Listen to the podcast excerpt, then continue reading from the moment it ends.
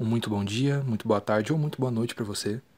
Muito boa tarde no meu caso, porque estou gravando isso no período da tarde. E bem-vindos a mais um Opiniões Indesejadas. No programa de hoje, gostaria de comentar um pouco sobre originalidade. Eu estava assistindo a trilogia Matrix, eu nunca tinha visto a trilogia. Eu vi o primeiro filme há muitos anos atrás, eu era meio novo, então eu falei, bom, tem o box aqui em casa, talvez seja a hora de assistir esse grande clássico do cinema. E o primeiro filme é muito bom, realmente, ótima cena de ação, algumas coisas meio cafonas, mas ele parece que é muito, auto, muito autoconsciente sobre a cafonice que ele tem. E eu fui assistir o segundo filme, já sabendo que ele não tinha uma, uma fama muito boa. E o terceiro filme também, e não foi grande a minha surpresa ao ver que o filme é realmente bem ruim e muito brega. E bastante cafona. Acho que em níveis que eu talvez não imaginasse que fosse. Mas, apesar da cafonice, apesar da, de todas as coisas esquisitas no roteiro de Matrix 2 e 3, eu ainda fiquei com um pensamento, né? Esse filme é original. É definitivamente uma, né, uma obra que marcou toda a geração né, dos anos 2000, né? O primeiro Matrix saiu quando? 99? Então foi um, um, um, impacto muito grande. A estética continuou até, sei lá, poucos anos atrás o óculos do Matrix ainda era moda. Então eu fico aqui com esse questionamento, né? Até quando originalidade é uma coisa boa? Porque você pega, por exemplo, a estética de Matrix. Ele tem uma estética que eu acho bacana. É uma estética que ele roupas de couro e óculos. Show acho massa, não parece muito confortável. Pra gente que vive aqui no Brasil, deve fazer um pouco de calor. Mas, original pra caramba. Trilha sonora, tudo meio técnico. E aí, isso eu acho bem brega. Tem umas coisas, a maioria das coisas de Matrix. Nossa, eu tô parando pra pensar que agora talvez eu ache Matrix um filme brega. O, o, o meu questionamento que ele veio, né? A partir daí desse negócio é o seguinte, porque, como eu disse, Matrix 2 e 3 eu acho filmes bem ruins. O 2, assim, ele é ruim, mas ele ainda é passável. Agora o 3 eu achei horroroso. Mas o negócio da originalidade se mantém, até no terceiro filme, que é o pior. Será que às vezes, se Matrix fosse ali uma, uma ideias meio medianas, ele não seria talvez mais bem sucedido? Será que se as irmãs Wachowski elas tivessem pensado uma coisa mais normal, num, num plot ele não tão esquisito, numas falas não tão cafona, não seria mais interessante? Talvez ele perderia a originalidade que ele tem, mas, ao mesmo tempo, eu acho que seria melhor. Então, o, a, o argumento, o debate que eu quero trazer aqui hoje é.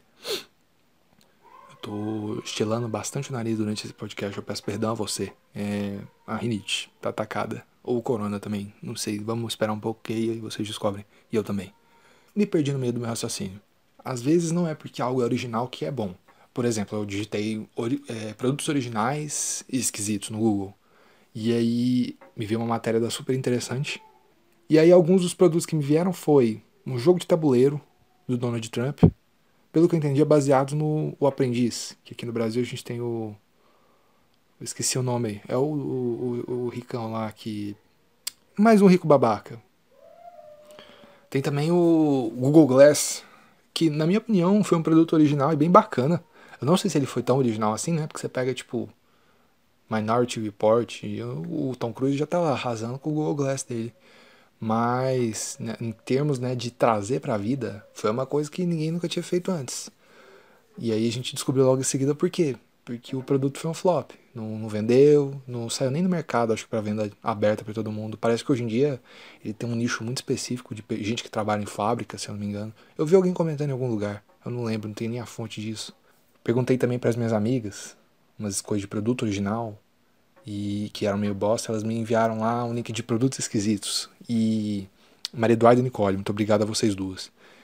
A Maria Eduarda me enviou uma luva para o dedo em formato de mão.